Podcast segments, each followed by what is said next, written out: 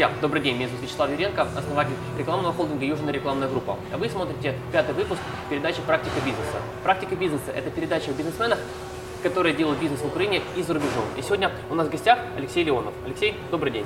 Здравствуйте. Алексей – один из самых успешных рестораторов города Одессы. Алексей Леонов, 34 года. По образованию повар, официант, кондитер. Занимается бизнесом около 10 лет. Владелец ресторанов «Пицца Гриль», «Слов Пиги» и пяти ресторанов в Затоке. Алексей, э, скажи, пожалуйста, как появилась идея создания первого ресторана? Ну, это детская мечта, детское желание было. Я всю жизнь хотел быть поваром, учился, в принципе, на повара. Э, Закончил Одесское 26-е училище. После этого работал, э, работал на кухне, работал шеф-поваром. Вот, и желание создать ресторан было всегда. Это, я же говорю, была мечта. Здорово. Но смотри, у многих часто идея, она остается и идеей. Какие у тебя были первые шаги, чтобы на- начать делать бизнес? Наверное, самым первым шагом было желание и возможность взять на себя ответственность. Э, Я хотел зарабатывать больше, конечно, двигало это в первую очередь э, на тот момент. Вот. В дальнейшем э, желание создавать что-то, желание получать более качественный сервис и давать этот более качественный сервис, более качественную еду, более интересную и создавать на рынке что-то новое. А, у многих есть часто заблуждение, да, что для того, чтобы делать бизнес, надо какие-то там большие инвестиции, либо там э, те, у кого успешный бизнес, им кто-то помогает. Где ты взял э, деньги на стартовый капитал? С чего начинал? Ну, стартового капитала у меня своего не было. Я из достаточно скромной, даже, наверное, бедной семьи. И, э, конечно, у меня был инвестор. Эм, А инвестор, он вкладывает деньги в две вещи. Это идея и команда. Вот. И моя задача была, и, наверное, любого человека, который начинает бизнес, э, заставить инвестора поверить в идею и понять, что ты готов за какой-то короткий период времени, либо за долгий период времени под эту идею построить качественную команду, которая сможет оперировать этот бизнес и давать результаты. Я понял. То есть ты, ну, ты написал некий бизнес-план, и дальше уже обращался с ним, с инвестором. А, Либо, просто была идея. Э, Нет, э, честно скажу, э, я начал заниматься бизнесом самостоятельно в 25 лет, и на тот момент понимания такого полноценного бизнес-плана и так далее у меня не было. У меня было большое желание, у меня были возможности физические и умственные. Вот, и э, я попал э, на одно предприятие в период его такого серьезного кризиса э, смог это предприятие реабилитировать, и это было достаточно интересно для меня и для владельца бизнеса, который в меня поверил и готов был инвестировать в дальнейшие проекты. Как мы знаем, в ресторанах одно из самых важных действий – это выбор места. Да, потому что часто говорят локация, локация и, и еще раз локация. Как, как вы подходите к выбору места, где открыть заведение? Ну, э, тут достаточно такой у меня специфический выбор. Я считаю, что любое место можно сделать модным, а любое блюдо можно сделать э, топовым. Э, Точнее, даже не любое блюдо, а любой продукт. Э, Есть очень много примеров тому э, ресторанов в мире, которые находятся в каких-то глубинках и туда с удовольствием приезжают. И такие же примеры есть у нас в городе и у нас в стране. Конечно, м, хочется, как в курортном южном городе, всегда находиться где-нибудь возле моря или в самых проходных улицах. Но не всегда есть возможность, иногда места заняты, иногда не позволяет арендная ставка, иногда не позволяет какой-то старый фонд и сумма вложения инвестиций в данный проект. Э, Я лично люблю сложные места. То есть я, я люблю спальники, э, я люблю работать э, с местным гостем, с одесситом. Все мои рестораны, они, в принципе, нацелены больше на местного гостя, на круглогодичную работу. Ну и, конечно, турист, курорт. Единственное, что, конечно, курорт у нас достаточно короткий период, поэтому мои рестораны в основном это спальные районы.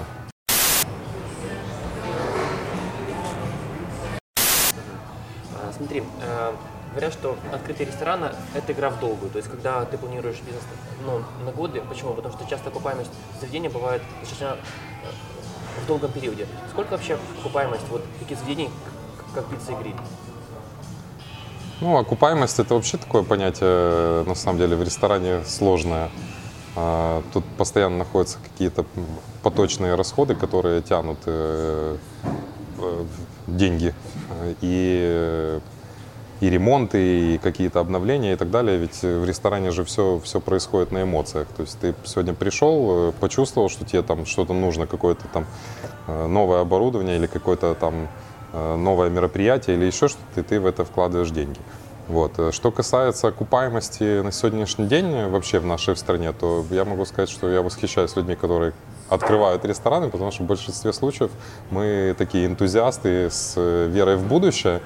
Мы создаем проекты, которые работают, а если они дают свои плоды в дальнейшем и еще и окупаются, то это вообще как бы для нас mm. очень хорошо. Хорошо. Э, я просто знаю, что в сфере хорика с персоналом часто бывают большие проблемы, особенно вот в кафе и ресторанах это часто официанты и вплоть до высшего руководящего состава. Вопрос, э, как ты подходишь к выбору персонала? Потому что персонал, как мы знаем, в нашем бизнесе это, это ключевой инструмент. Ну, к персоналу мы подходим достаточно тщательно. В своих ресторанах э, в пиццегриль на сегодняшний день, э, например, нету ни одного администратора, который бы не проработал достаточно долгий период времени в наших ресторанах официантом. Нет ни одного администратора, который был нанят из другой э, какой-нибудь сети. Это люди, работающие у нас непосредственно. Есть много всевозможных мотивационных штук. Э, мы очень тесно переплетены и связаны со спортом все время. У нас есть своя футбольная команда. Э, у нас большое количество сотрудников, это наши там, болельщики этой футбольной команды. Это объединяет, это такой делает общий коллективный дух. А еще мы у себя проводим боксерские бои. Зимой это происходит прямо в центре зала. Плюс у нас э, в какой-то момент э, получилось э, донести до своих сотрудников, что результатом работы каждого сотрудника является определенная транзакция, чек в ресторане, и результатом работы являются деньги. А, и это понимает каждое, каждое звено, начиная от уборщицы, официантов, посудомойщиц, поваров, директоров ресторанов они переживают, болеют за это и понимают, что их вся работа взаимосвязана, и им нужно весь этот процесс довести до э, момента получения чека э, гостям и расчета. Э, что касается подхода, ну, мы же ориентированы очень, мы понимаем своего потребителя, наш потребитель основной это 18-24, и если посмотреть общий э, наш коллектив, э, это те же ребята 18-24. На сегодняшний день у нас порядка 30-35% ежемесячно общего заработного фонда возвращается обратно в сеть. У нас есть определенная система лояльности для персонала. И ребята с удовольствием заработанные свои деньги mm-hmm. тратят опять-таки в ресторане. И все, что мы делаем, мы делаем такую определенную тусовку для э, нашего гостя, где он чувствует себя комфортно, и он хочет не просто там тусоваться у нас и есть пиццу, э, проводить время, а он хочет у нас работать и быть частью э, пиццы-гриль, частью Slow Piggy. Угу. Вот. И, наверное, в этом как бы наш успех. А, руководители, директора в большей своей степени тоже практически на всех объектах. Это ребята, которые работали в сети официантами, работали администраторами, работали старшими менеджерами и сейчас это управляющие рестораном. Ну, то есть это один из таких как ключевых моментов, в частности, вот э, тоже, который пришел нам с Запада, что, ну, что людей можно выращивать. Поэтому, друзья, ну, не бойтесь выращивать персонал, э, потому что это, это будут самые лояльные люди. Ну, тут, тут э, э персонал не просто нужно выращивать, в нужно вкладывать. Нужно вкладывать силы, деньги, время, верить в него. Ведь сейчас же катастрофическая нехватка квалифицированного персонала, а э, такое, такие профессии, как повар, э, становятся сейчас все более и более модными, а, а персонала очень мало. И такой социальный э, разрыв, вот эта прорубь у ребят, когда они молодые, им хочется чего-то большего, а к этому нужно прийти постепенно. И такие сложные достаточно работы, как официант и повар, их отставляют все время в сторону, поэтому это, это тяжело, но это нужно. Я люблю две вещи, я люблю спать и люблю спорт. Это, это мое время такое личное, когда да, я... никто тебя не трогает, ты один, да. собой. Хорошо, смотри, э, рост и успех любого бизнеса напрямую связан с маркетингом. Э, я вот наблюдаю за, за, за пиццей гриль, хочу сказать, что очень, глам, очень грамотный маркетинг. Э, расскажи, в чем секрет успеха маркетинга им- именно пицца и гриль? Не знаю, мне кажется, секрета нет. Мы просто делаем то, что нам нравится, то, что мы сами хотим. Мы, мне 34, но я э, чувствую себя на 24 как мой гость, как мой э, человек, который приходит ко мне в ресторан, и э, мне хочется дать то же самое, что и, ну, и что и мне, также провести время и так далее. Принцип, ну, вообще миссия компании как бы «Пицца и гриль», она звучит так. Cool is пицца-гриль. Круто это пицца-гриль. То есть, что такое круто? Круто это там потусоваться в пицца-гриль, круто это покурить кальян на летней площадке, круто это съесть качественный стейк.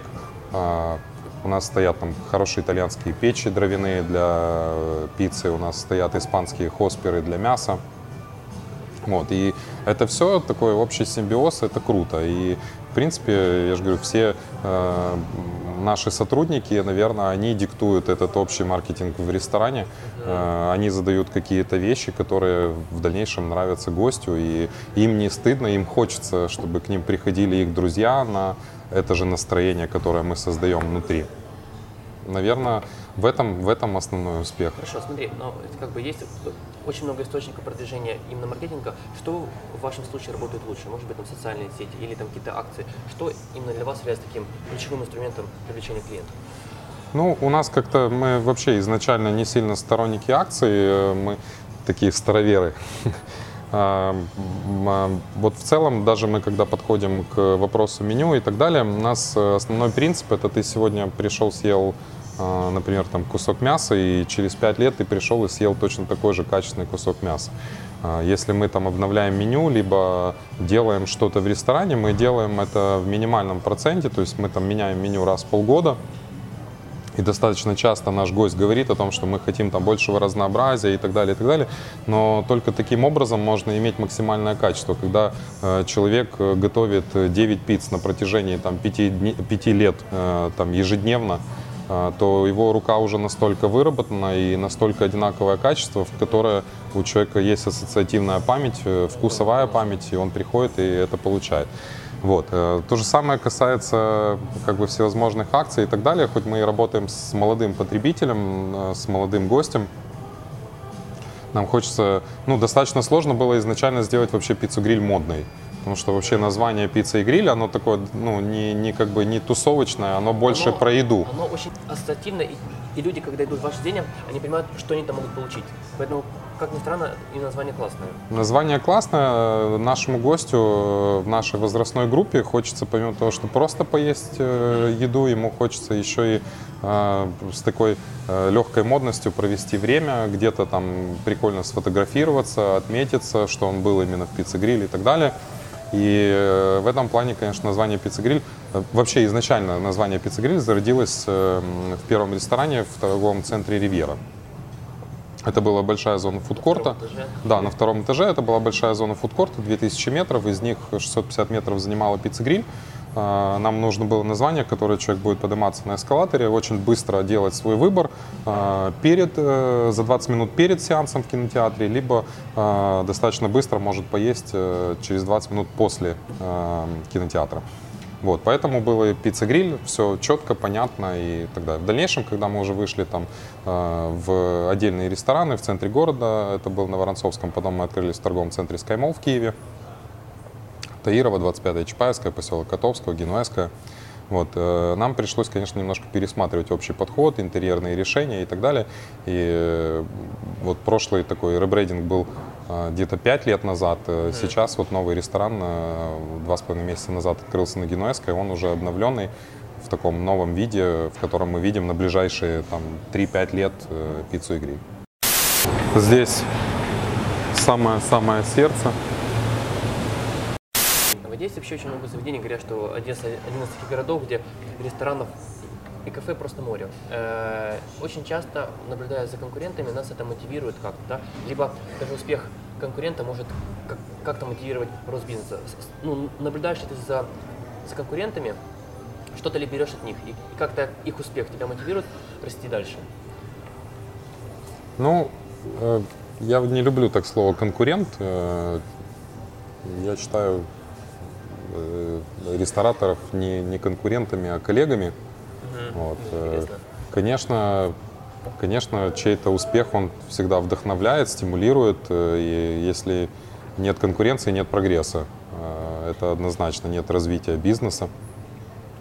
Конечно, есть э, рестораторы, за которыми хочется наблюдать, и, и наблюдаешь, и что-то черпаешь от них. э, Но э, если ты за кем-то повторяешь, то ты не снимаешь сливки, ты будешь всегда вторым. Есть кто-то первый, кто создает что-то новое, и он снимает сливки, он получает э, те, те лучшие позиции и финансовые, и топовые, и там все что угодно. Поэтому э, ты можешь э, созидать, наблюдать за тем, что делает твой коллега. И, и после этого создавать что-то свое. Если тебя на это вдохновляет кто-то, то почему нет? Это круто, конечно. Ну да, друзья, интересно, потому что мы сейчас находимся в заведении, которое называется Slow Piggy. Это заведение новое, и вообще это новый, ну, новый формат заведения. А, а скажи, пожалуйста, вот ты говоришь, ты берешь идеи, а откуда идеи черпаешь? Откуда они к тебе приходят? Ну, э, в ресторанном бизнесе, наверное, это, это путешествие прежде всего. Ты вдохновляешься, ты видишь. э, Сейчас э, произошел за последние там 3-5 лет такой скачок э, в ресторанном мире, в кулинарном развитии. Э, В целом есть куда поехать, есть что посмотреть. И э, опять-таки это вдохновляет всегда. Вот. Плюс, ну, Одесса вообще очень такой специфический город, как сказал один украинский ресторатор, накормить одессита это все равно, что накормить итальянца пиццей. Вот, это достаточно сложно. Каждого одессита мама э, готовила или готовит какую-то вкусную еду, которую, Найти аналоги. да, которую найти аналоги тяжело. У каждого есть вот эта ассоциативная память вкуса. И э, если ты готовишь борщ, то человек э, обязательно его сравнит с маминым борщом. Наверное, самое сложное в Одессе это делать одесские рестораны, потому что каждый придет и обязательно скажет, что у тебя не такая фаршированная рыба, или у тебя не такая тюлечка, или у тебя не, не- не такие там перцы фаршированные, потому что вот моя мама или там моя бабушка, она делала совершенно по-другому. Особенно это еще касается евреев, одесситов настоящих, которые когда-то уехали, сейчас возвращаются или там приезжают э, на отдых. Они, конечно, любят об этом говорить. Хорошо. Э, Расскажи, пожалуйста, более подробно о заведении, э, в котором мы сейчас находимся, потому что, э, ребята, это очень классный ну, ну, новый формат, и очень вам советую это заведение посетить. Слоупиги – это ресторан американской кухни. Мы используем здесь только луизианские креольские специи. А, Наш шеф-повар Ксения Амбер закончила Американскую академию кулинарии. А, Вот здесь у нас такая зона открытой кухни. У нас здесь есть наша гордость. Это а, Black Iron Barbecue коптильня американская. Мы ее везли из Техаса. А, Аргентина грили для парилья. И вот такая печь на дровах для хлеба. Это добряк, прообраз нашего ресторана. Поросенок породы венгерской мангалицы, которую мы выращиваем сами. На сегодняшний день у нас больше 40 голов такой э, хрюшки. Ну, она отличается от э, нашего поросенка, привычного украинского, более мясистая, более вкусная и больше нужен период времени для того, чтобы вырасти этому поросенку. Если наш поросенок может через 8 месяцев уже быть приготовлен, то венгерская мангальца нужно полтора года для того, чтобы вырасти, и совершенно другой формат выгула и э, другая, другое питание. И вот такой вот у нас здесь живет добряк. Друзья, а мы продолжаем. Э, Я знаю, что пицца гриль э, работает по, мо- по модели франчайзинга. Скажи, много вообще желающих в нашей стране купить эту франшизу и как вообще ее купить? На сегодняшний день э, я считаю, что в ресторанном бизнесе есть э, три сегмента франшизы, такие в плане инвестиций. Есть достаточно дорогой э, сегмент, где э, инвестор готов вкладывать деньги, э, потому что он же и сам является э, основным потребителем в э, основным гостем в, в такого формата ресторане.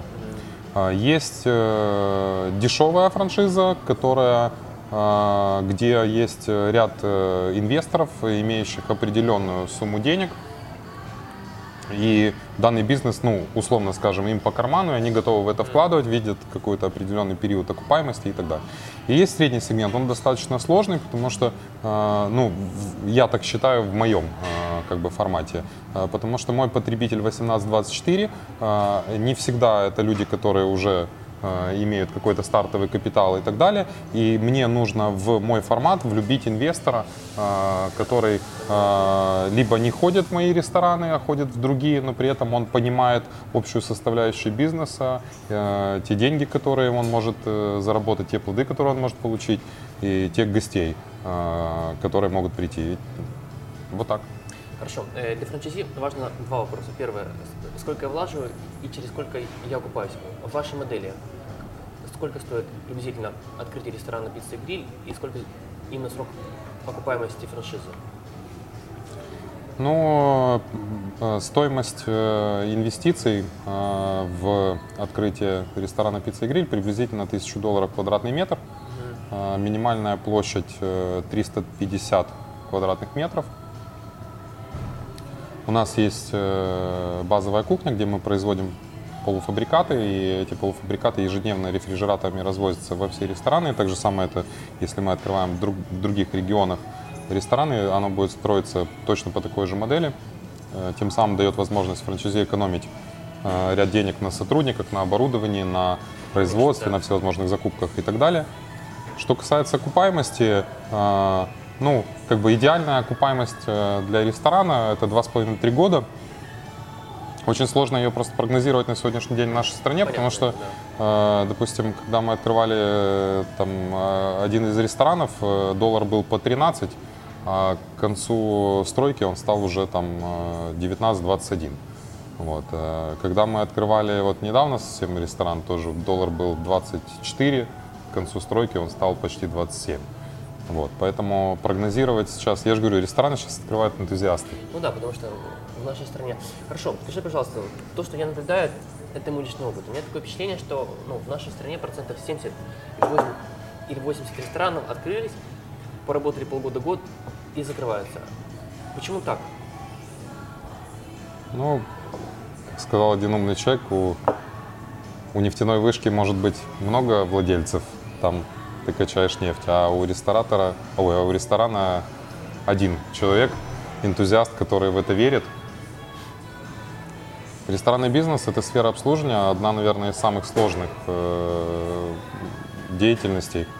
И э, она требует э, знаний, опыта, большого желания и, наверное, постоянного развития, чувства, чувства рынка, э, куда идет рынок, как он развивается и так далее. Очень много людей считают, что это бизнес достаточно такой несложный, не, не заморочистый, и вкладывают сюда деньги, вкладывают в каких-то специалистов, а, которые не готовы к самостоятельности, не готовы к каким-то решениям определенным, как, э, как бизнесмены.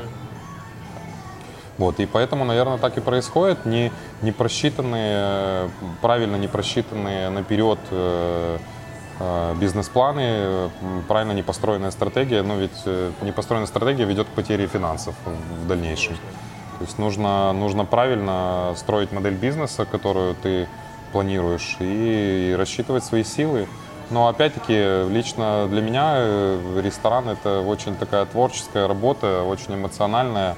И этим, ну, даже я вот сказал работа, а, наверное, ну, это не работа, это моя жизнь. Я, я здесь живу и и, и от этого кайфую. И, и стараюсь так сделать, чтобы мой коллектив тоже от этого кайфовал. Именно, наверное, поэтому мы работаем. Но у нас точно так же есть, э, есть опыт и закрытия ресторанов, не только открытия, как, как и у всех.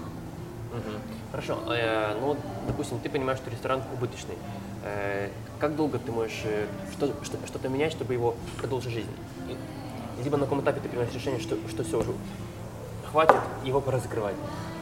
Ну, конечно, есть э, какой-то там экономический расчет, а есть э, внутренние какие-то чувства, которые ты понимаешь, вот ты заходишь там, допустим, пустое помещение, да, когда создаешь листа, ты заходишь в помещение, зашел и там э, у тебя все, если ты почувствовал, что это твое, у тебя сразу все нарисовалось э, в голове, и, и ты видишь, как стоит мебель, как заходят люди, ты чувствуешь это, ты, это все, ты закрываешь глаза, у тебя это все на, на ощущениях происходит, ты прям ну, начинаешь жить этим.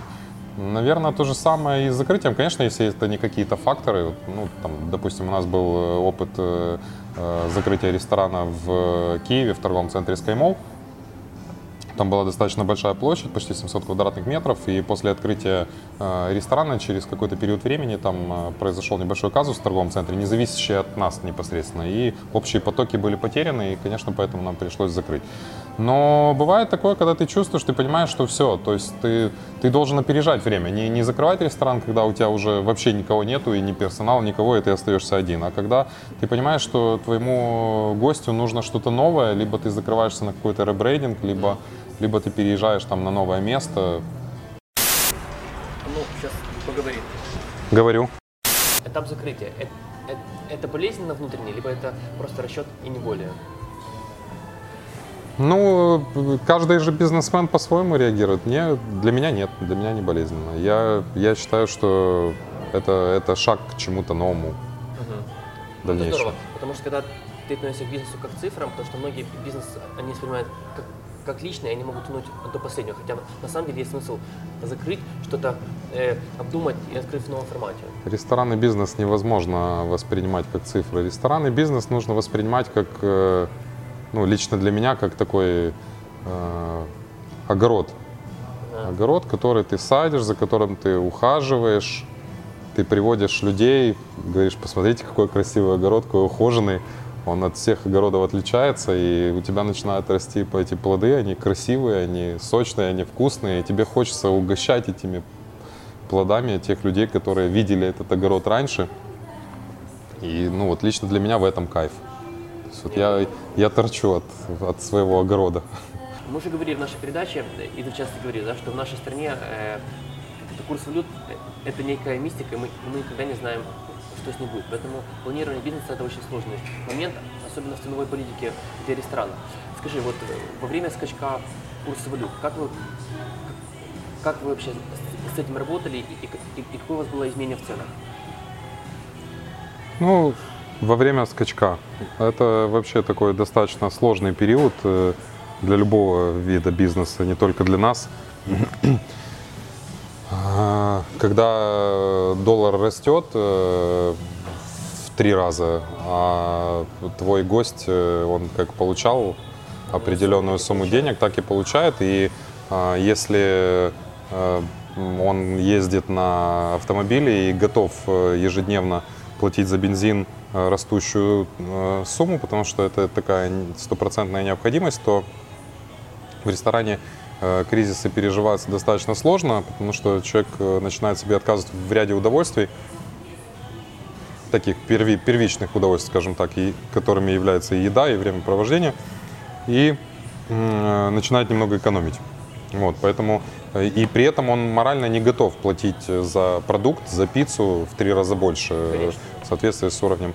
И э, тут, э, конечно, первое самое, что, что сподвинуло, э, наверное, очень многих рестораторов, э, вот эти все кризисы, они сподвинули к э, переходу на э, продукты, на ряд продукции украинской, той, которая не привязана к доллару, ту, которую ты покупаешь в гривне, и та, которая не так сильно колеблется на рынке в зависимости от инфляции, от роста доллара. Это, наверное, первоочередное. Конечно, нам пришлось ужаться в каких-то определенных э, э, затратах, э, в каких-то моментах в чем-то отказать, но это все было сделано так, чтобы наш гость э, не чувствовал, то есть мы там не экономили на каком-то сырье, еще на чем-то. Мы э, очень много там э, пробовали какого-то продукта, пока не пришли к тому, что... Ну и слава богу, это и сподвинуло э, наших э, очень многих фермеров украинских, производителей делать какой-то продукт э, более качественный. То есть там, э, там на сегодняшний день э, делают очень качественную там моцареллу на Украине, там, которую используют. Э, очень качественные, там, не знаю, можно найти качественную муку. Ну, есть достаточно много продуктов, которые, я же говорю, на сегодняшний день ты уходишь от, э, от э, привязки к доллару. И это, наверное, основной фактор, который дает возможность существовать на рынке в этот период и, э, и работать. Я понял. Скажи, ты как владелец сети успешных бизнесов, назови три ключевых момента, которые важны именно для собственника бизнеса. Вот самые, ну, на твой взгляд, важные. Три качества. Три качества бизнесмена или... Да, то есть именно, именно э, три качества собственника бизнеса и как это он может непосредственно как бы реализовать в своем деле. Ну, я, я не знаю, как у кого. У меня, наверное, это наверное, это желание, желание опять-таки работать, говорить, наверное, неправильно, потому что рестораны это, это, это моя жизнь, и я всю, всю жизнь к этому шел. Я, я же говорю, я изначально знал, кем я хочу быть, и я в школе всегда говорил, что я хочу быть поваром.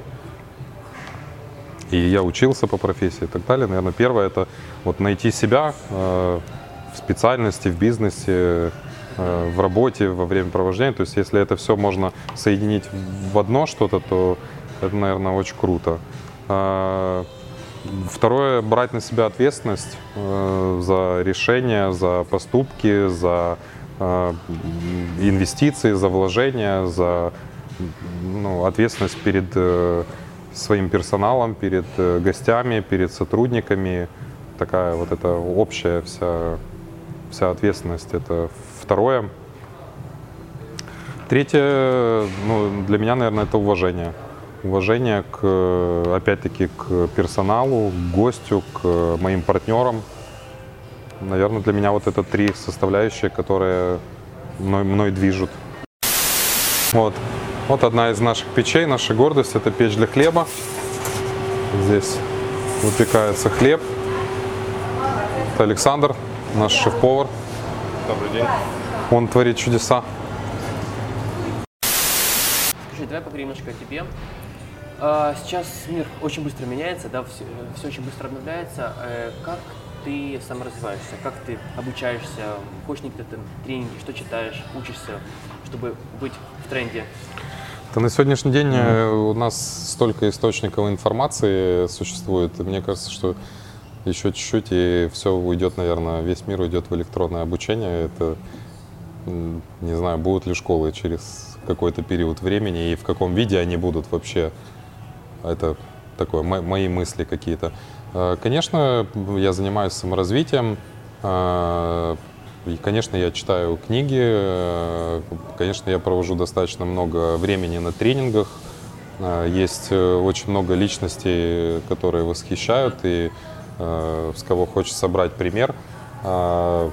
YouTube дает огромнейшую возможность. Вот у меня уже такое, как, как правило, я есть дни, когда я в определенное время хожу на тренировку, и э, за час до этого времени я провожу там 40 минут, наверное, приблизительно в Ютубе. Есть очень такое большое количество блогеров, которые мне нравятся, и они дают достаточно качественный продукт, э, такой образовательный продукт и для бизнесмена, и для э, любого человека, который, которому ин- интересно развиваться, куда-то двигаться и получать какую-то новую информацию, источники какие-то. Ну, вот, вот так. Хорошо, одно, э, давай пойдем обратно. Вот какую книгу ты рекомендуешь прочесть людям, которые хотят открыть бизнес? А, Ну, меня когда-то вдохновил очень сильно Лидоя Кока э, «Моя жизнь». Компания Ford, да? Да, да, генеральный директор, директор компании Ford, очень- создатель, очень- очень создатель э, Мустанга, да. Э, Такой э, двигатель сегодня серьезный, это э, Олег Тиньков. Генри Форда, конечно же, надо читать. Ну, литературы огромное количество. Каждого человека есть кто-то, кто его вдохновляет. Кому-то кому-то нужны страшилки, кому-то нужны радости. То есть тут же Я у каждого... Да, у каждого свое. есть Ну, у меня, для, на меня большое впечатление произвел Доя Кока. Я, тоже, Это- я, я его книгу читал очень, очень достойно. Хорошо, а кто есть, не знаю, может, из там бизнес-тренеров, из, потому что, ну, э, информации много, но всегда интересно, э, если, если человек, который достиг успеха, э, успеха кого-то рекомендует, значит, наверняка это не просто так. А кого еще вот именно из спикера, может быть, и там именно там бизнес-школы, Не, ну, есть же мэтры, есть, э, там, не знаю, Радислав Гандапас, э, Тони Робинсон, э, Роберт Киосаки, Ричард Брэнсон, э.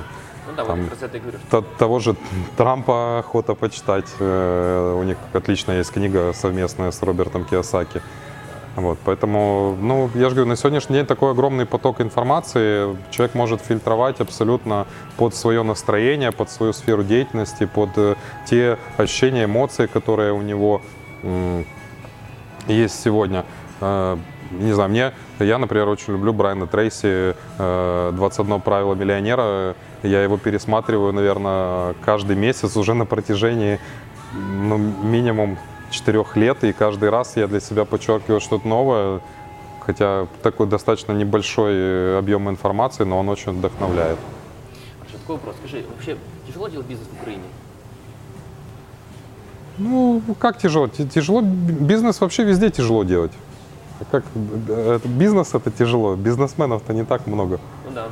Вот. э, Есть, конечно, свои специфические моменты, но как тяжело? При, приезжая, приезжая там в Лондон, там по-своему тяжело, приезжая в э, куда-то еще, и везде же разная маржинальность, везде, как, как говорится, где родился, там и пригодился.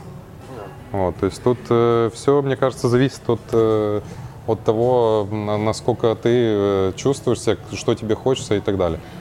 А Если, ну, мне кажется, сегодня в Украине здорово создавать продукт, э, качественный продукт, э, который может быть востребован за пределами Украины.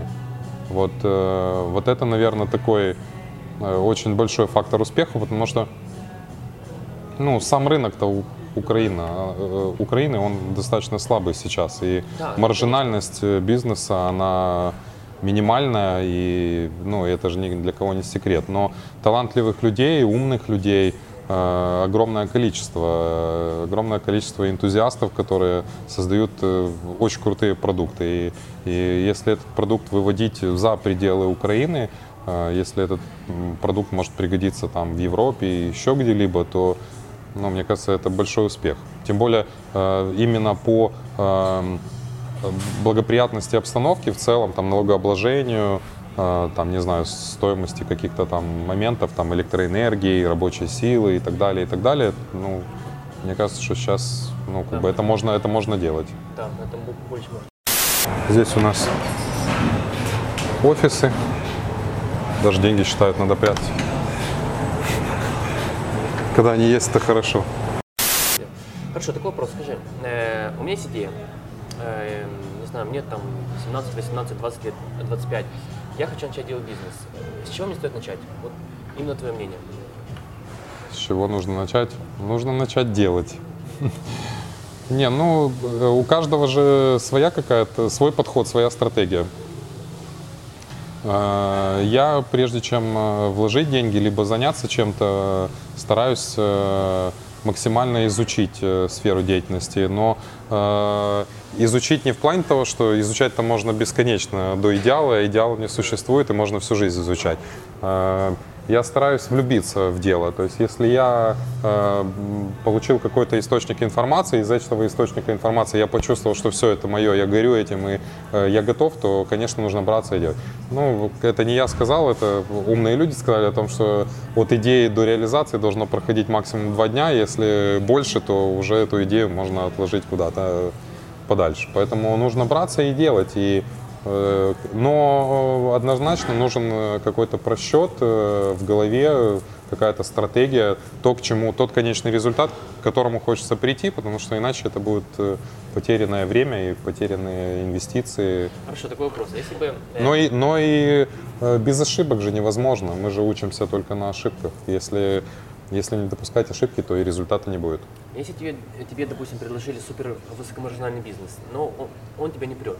Ну вот, ну не хочешь бы заниматься, но ты знаешь, что занимаясь им, ты бы заработал, ну, это вот, допустим, очень хорошие инвестиции. Ты бы им занимался или нет?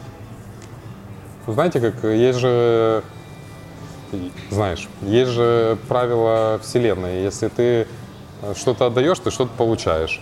Если ты чем-то жертвуешь, то что-то что-то отнимается, либо прибавляется. Я, ну, мне очень тяжело э, через это переступать. Э, э, У меня есть такой опыт. Меня э, неоднократно звали в другую сферу деятельности с высокой маржинальностью и, и с хорошим доходом и так далее. Я отказался. Ну, не, неохота заниматься то, что не приносит кайф. Когда ты, ты каждый день кайфуешь, ты понимаешь, что через какой-то период времени ты получишь результат, оно придет. И, и вот оно, этот кайф, э, ради которого ты живешь, и ты, ты видишь там, не знаю, полный ресторан гостей, они приходят, и вот эта вот химия внутри, она, она заводит. А ну, деньги, да, деньги это в бизнесе вообще не главное, мне кажется. Да. Главное, что бизнес тебе пер, и, и тебе очень нравилось то, чем ты занимаешься. Такой вопрос. У нас как бы в конце всегда есть такое, так сказать, некая рубрика, когда ам, вот Алексей Леонов э, со стороны своего опыта делает пожелания молодым людям э, и- и- или тем, кто хочет начать. Некое напутствие. Если можно в камеру. Да. Пожелания. Ну, нужно брать и, брать и делать. Не, не откладывать на потом, не бояться, не ждать э, лучшей э, экономической ситуации в стране, не, не, не пытаться э, обезопасить себя от всех рисков, э, не, не бояться брать на себя решения. Просто брать и делать, не бояться остаться без денег или наоборот слишком больших денег. Просто нужно, нужно брать и делать. Пока молодой, пока энергичный, пока все внутри кипит и э, ты в это веришь, э, оно придет. Оно обязательно будет. Алексей, вам огромное спасибо за, за- за этот выпуск. Спасибо. Друзья, а, вам спасибо, что вы смотрели этот выпуск. Если вам понравился этот выпуск, вы можете, вы можете подписаться на наш канал и поставить лайк. Если уже у вас есть вопросы к Алексею, можете и задавать в комментариях. Алексей с удовольствием на них ответит. Да, Все, всем спасибо, пока. спасибо.